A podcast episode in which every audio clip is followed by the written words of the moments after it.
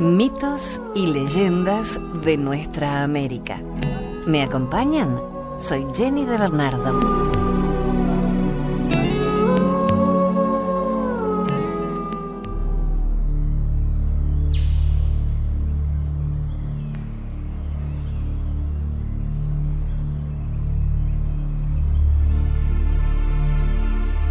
La leyenda amerindia de las tres pipas.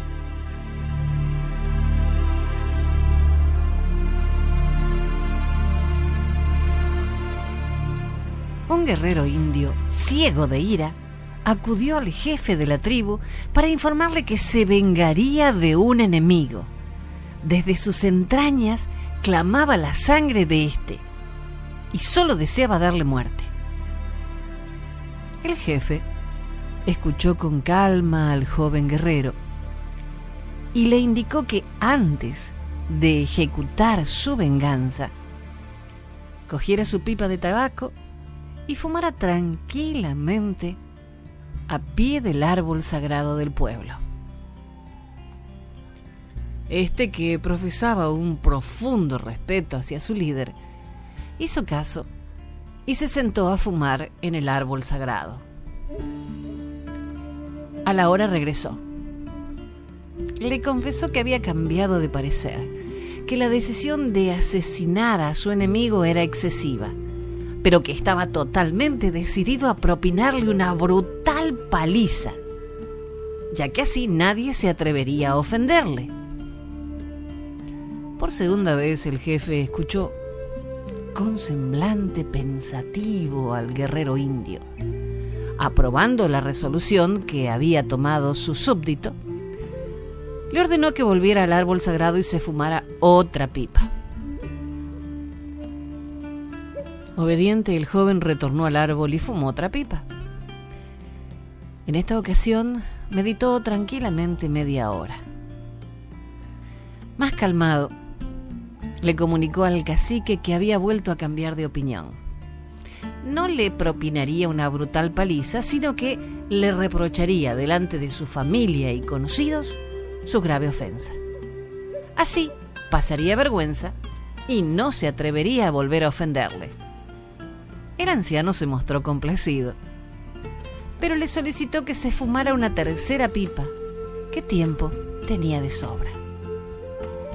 El muchacho aceptó, aunque se sentía desconcertado.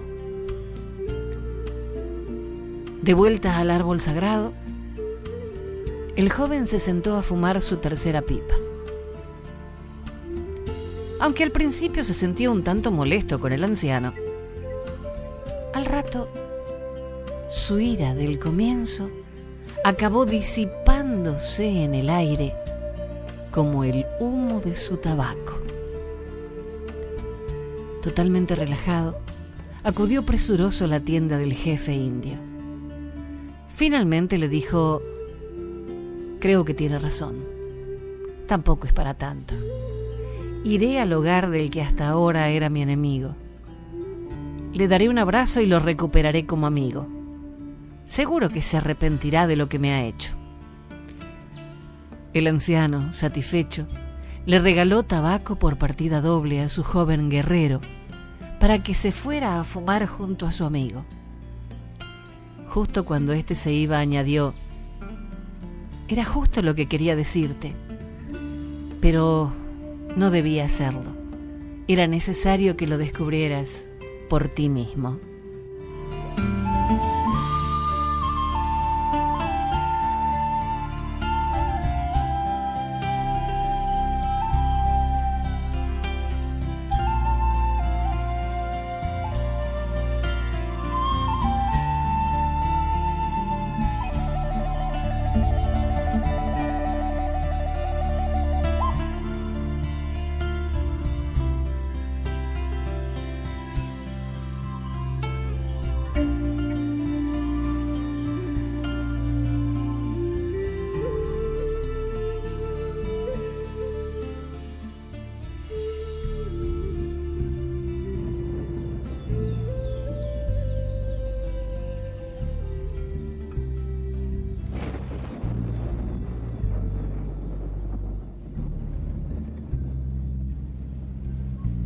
El mito de la Cruz del Sur, una leyenda mocoví.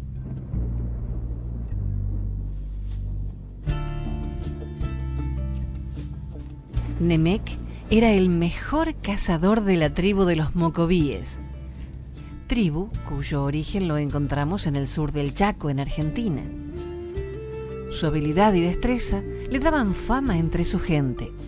No había animal que pudiera escapársele, y no había rival que pudiera competir con él. Al acercarse el día en el que se iba a llevar a cabo la fiesta más importante de la tribu, el cacique se dio cuenta que las plumas con las que se adornaba la cabeza y el cuerpo estaban ajadas, resecas y descoloridas. Recordó que un día su padre le había dicho que existía un animal que tenía las plumas más hermosas que pudiera imaginar. Se trataba de Manik el ñandú, por lo que el cacique, decidido a conseguir esas plumas, llamó a Nemec y le pidió que vaya por el ñandú y por sus plumas. Entonces, el joven cazador se dispuso a emprender la misión. Antes de partir, escuchó las palabras de los sabios de la tribu es el animal más rápido que puedas imaginar, aunque le cuesta un poco tomar velocidad. Manik nunca deja de estar atento a su alrededor, por lo que es difícil cazarlo. Sus huellas son como las de un ave, pero mucho más grandes. Sigue el camino hacia el sur, pues allí vive el ñandú. Nemek escuchó con humildad y a la mañana siguiente emprendió el viaje en busca del animal. Caminó durante días y días sin perder la calma ni las esperanzas. Anduvo por selvas, bosques, llanuras, cruzó ríos, soportó frío y viento, la noche y la soledad. Tanto caminó Nemec que los paisajes que lo acompañaban se fueron haciendo menos altos y más secos y desoladores. El aire infundía vientos de tristeza que sonaban a silbidos lejanos. Y en medio de tanto suelo marchito, encontró un día al ñandú. Lo descubrió comiendo tranquilamente los duros pastos de la región. Su largo cuello se hundía sobre el piso buscando el alimento. Sus patas eran largas y finas, a comparación del cuerpo gordo y pesado. Sus plumas eran grandes y bellas. Su sola presencia infundía de vida a una tierra por demás agreste. Nemec se sentó maravillado a observar al animal. Así permaneció un tiempo hasta que Manik, el ñandú, se percató de la presencia del hombre y se alejó corriendo. Para Nemec, este era el inicio de la caza. Entonces se dispuso a seguir las huellas del animal que caminaban hacia el sur. Fue un juego entre dos contrincantes de excelencia. Iban ambos rumbo al sur. Uno escapando a grandes velocidades. El otro siguiendo la huella con paciencia y tratando de acercarse lo más posible al animal. La persecución duró días. El joven se sentía cada vez más cerca del animal, aunque nunca llegó a estar lo suficientemente cerca como para arrojar su lanza. Pero, un atardecer, Nemec se acercó a Manik lo suficiente, sin que éste pudiera reaccionar a tiempo. Entusiasmado, el joven tomó su lanza y se dispuso a correr para arrojársela al animal. El ñandú desprevenido se percató tarde de la presencia del hombre y comenzó a correr, pero le costaba tomar velocidad para escapar. El joven estaba a punto de lanzar su arma cuando vio con extrañeza cómo Manik empezaba a tomar vuelo, elevándose por los aires. Nada pudo hacer el hombre. Con su lanza caída en su mano, el joven se quedó parado en el suelo del mundo, viendo cómo el animal se alejaba majestuoso por los aires. dejando tras de sí algunas plumas olvidadas y las huellas de su andar que se perdían. El ñandú voló rumbo a la noche que se avecinaba y fue desapareciendo de a poco.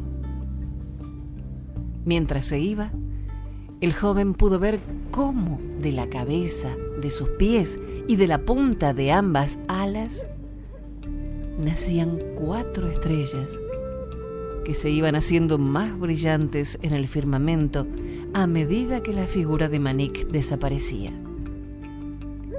Nemec, por primera vez en su vida, volvió a la tribu sin su presa, pero con el corazón colmado por la entereza del animal que había podido escapar convirtiéndose en firmamento y que ahora caminaba junto a él dibujando en el cielo, marcando con sus estrellas una cruz rumbo al sur.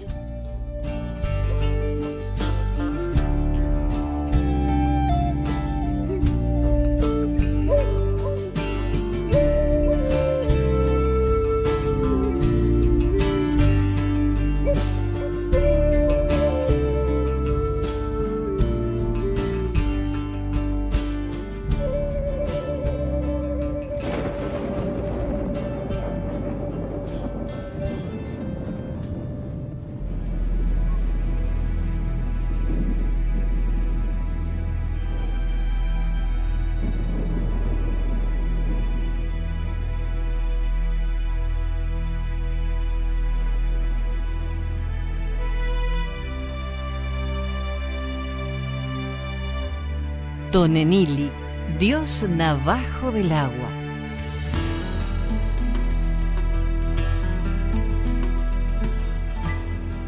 Tonenili, también conocido como el rociador de agua, es el dios navajo del agua. Tonenili es el responsable de la lluvia, agua, nieve y nieve. También causa truenos y relámpagos. Tonenili es un personaje travieso representa daño alguno, pero le gusta hacer trucos. Es conocido por causar aguaceros precisamente cuando las personas esperan que haya un cielo azul, como durante un picnic. Con frecuencia actúa como un payaso. Tonenili aparece con frecuencia en otras ceremonias de los navajo. Una persona se viste como Tonenili, con ramas de árbol de abeto y una máscara, y hace de payaso como dios del agua durante la ceremonia. Este elemento cómico es bienvenido en rituales muy serios como el canto nocturno navajo. El canto nocturno se hace para curar a alguien que está enfermo o para curar al mundo cuando se encuentra fuera de balance. El canto repetitivo se combina con danzas repetidas que hacen que esta sea una experiencia hipnotizante. Como payaso, Tonenili puede aligerar el humor durante el canto nocturno. Rocía agua alrededor y se divierte mientras que los cantantes cantan y los bailarines bailan.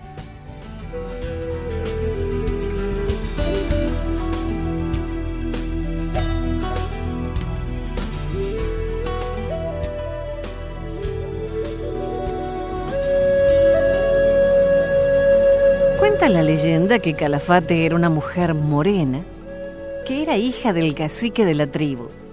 Lo más hermoso de ella eran los ojos negros, bien profundos, que podían enamorar a cualquiera.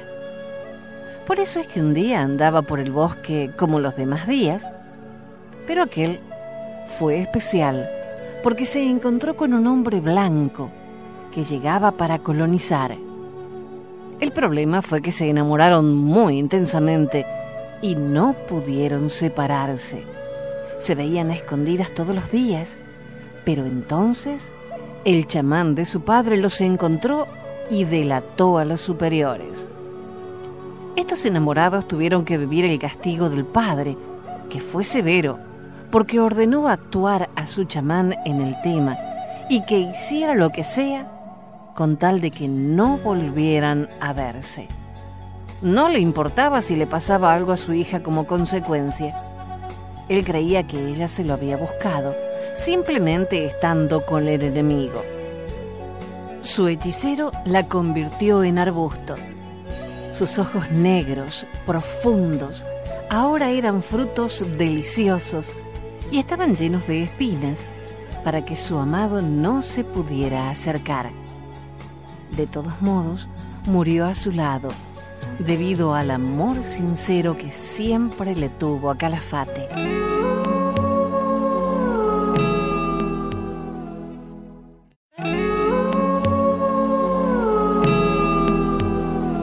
Continuamos compartiendo mitos y leyendas de nuestra América. Soy Jenny de Bernardo. Nos acompaña en la música el grupo ecuatoriano Gausak.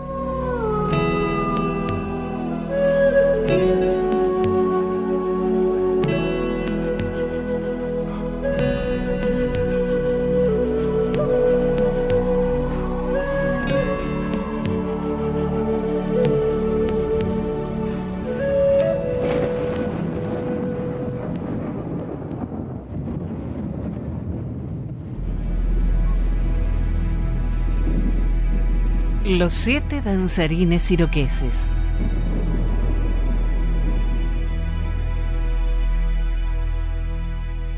Hace mucho tiempo, cuando la nación Mohawk, el pueblo de la piedra, aún acampaba a orillas del lago Keniatio en Ontario, un grupo de niños, siete exactamente, quisieron formar una organización secreta.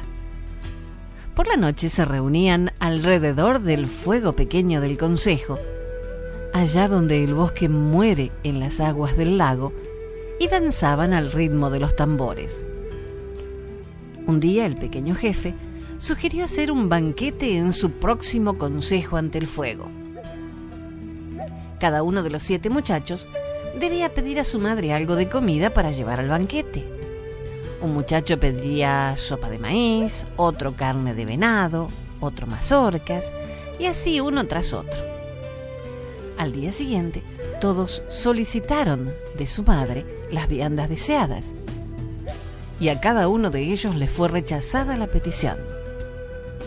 Todas las madres dijeron a sus hijos que en casa había suficiente comida y que no tenían necesidad de comérsela en el bosque pequeños guerreros se sintieron muy infelices al no conseguir la comida para el banquete nocturno. Llevaban las manos vacías y el corazón triste. Aquella noche se reunieron junto al lago en su lugar secreto de danza.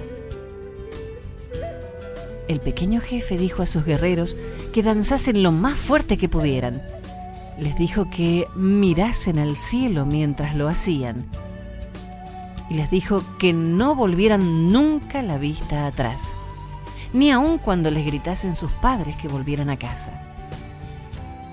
Diciendo esto, cogió su tambor de agua y mientras lo golpeaba, entonó una melodía llena de poder, una canción de brujo.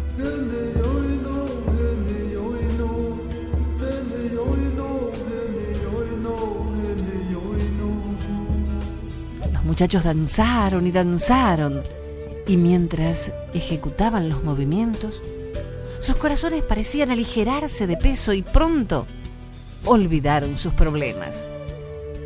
La melodía aumentó su ritmo y enseguida los muchachos sintieron que sus cuerpos danzaban en el cielo.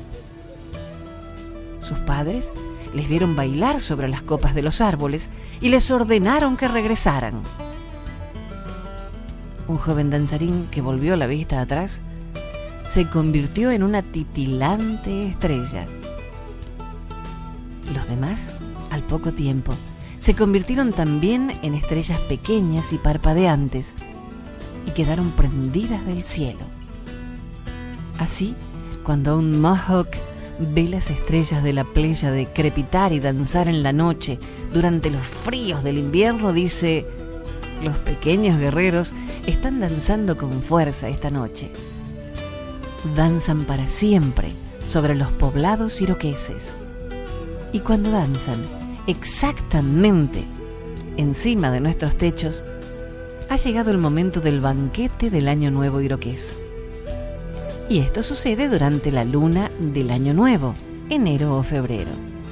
Los ancianos iroqueses cuentan aún hoy esta historia a sus nietos cuando ven brillar algún cuerpo celeste.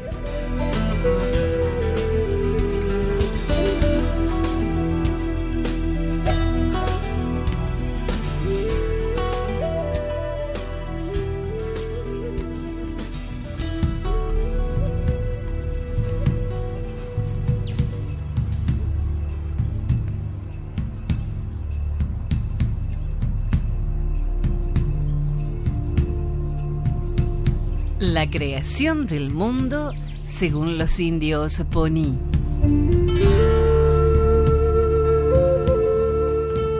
De acuerdo con los Poni, el mundo fue creado por el dios Tirawa, quien envió a las estrellas a soportar el cielo. Algunas estrellas brillantes estaban a cargo de las nubes, los vientos y la lluvia. Esto aseguraba la fertilidad de la tierra. Pero algunas estrellas menores estaban celosas. Ellas se encontraron un saco de tormentas mortales que estaba a cargo de las estrellas brillantes y lo vaciaron en la tierra. Esto introdujo la muerte en la tierra. Los Poni también creían que la primera mujer nació del matrimonio de las estrellas y el primer hombre del matrimonio del sol y la luna.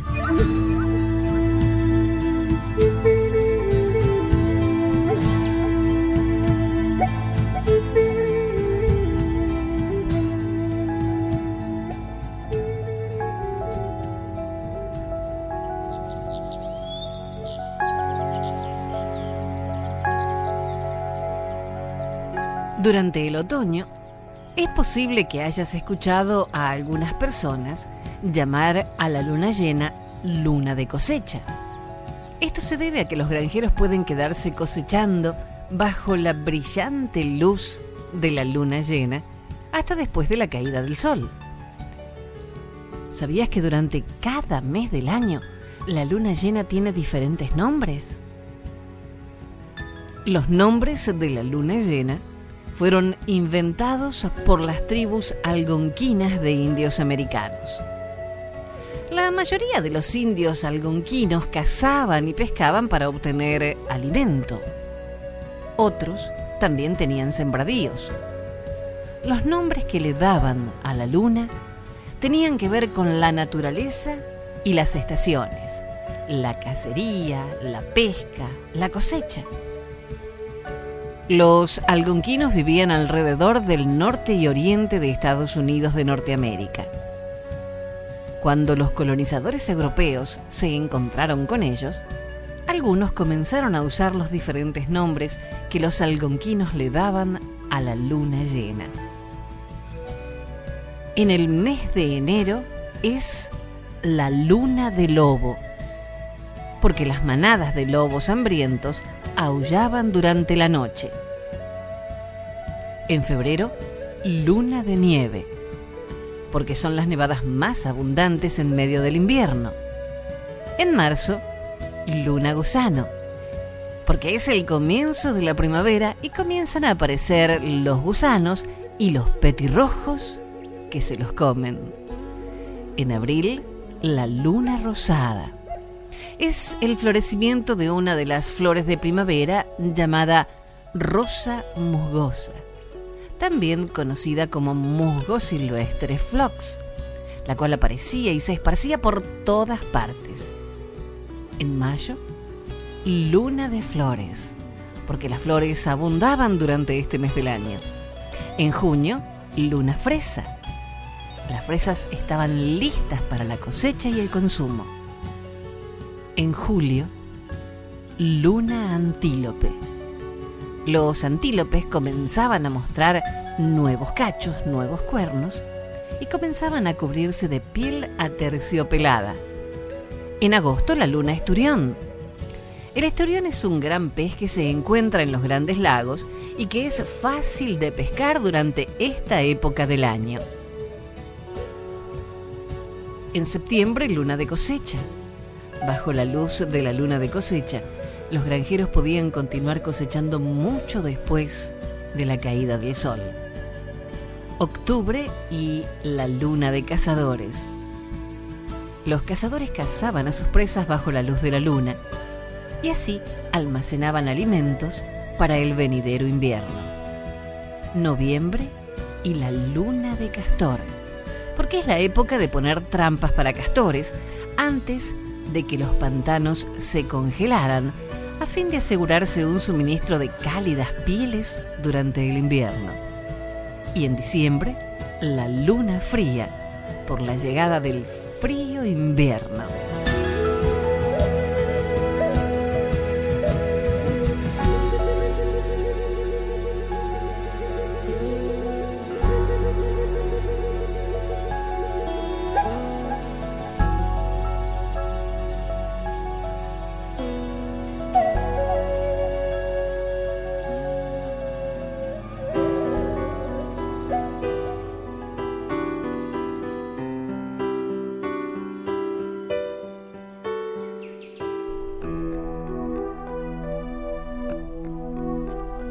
El volcán Sajama, una leyenda boliviana.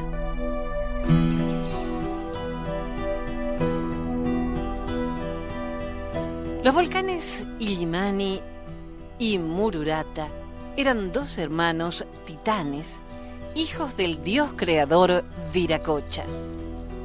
El joven e impetuoso Mururata, envidioso de la majestuosidad del Illimani, un día desafió a su hermano.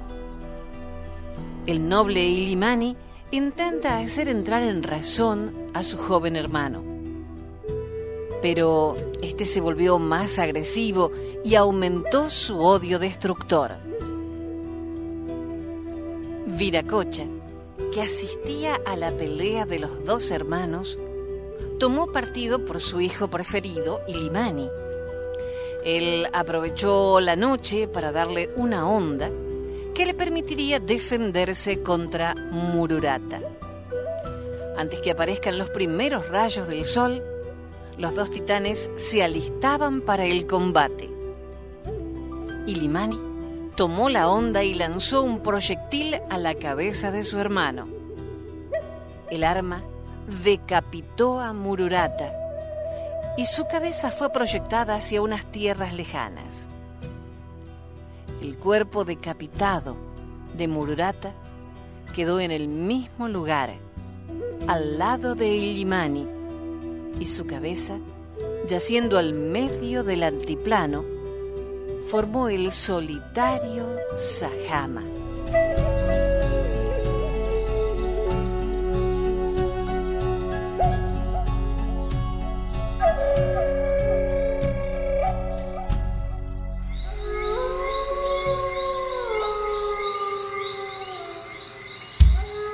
Desde Guatemala, la leyenda del jilguerillo. Cuenta la leyenda que hace cientos de años, una tribu indígena se estableció en la zona atlántica de nuestras tierras. Entre ellos había un guerrero muy cruel llamado Batsu.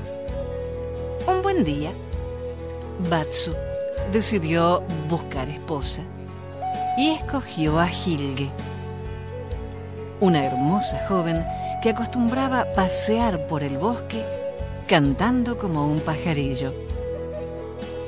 Cuando Gilge se enteró de las intenciones de Batsu, huyó a esconderse en el bosque.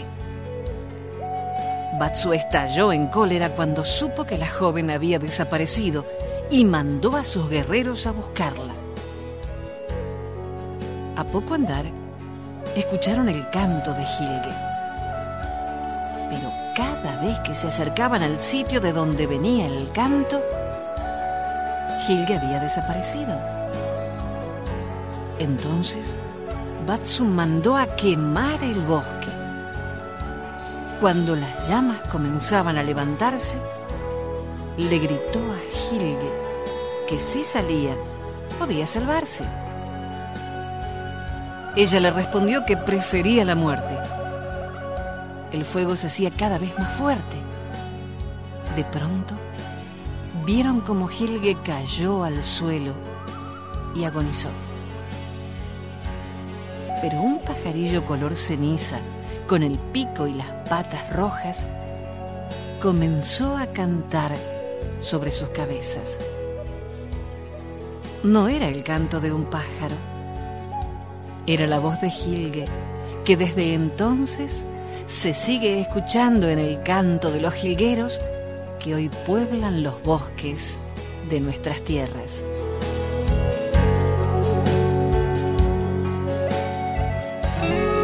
Hasta el próximo relato. Soy Jenny de Bernardo.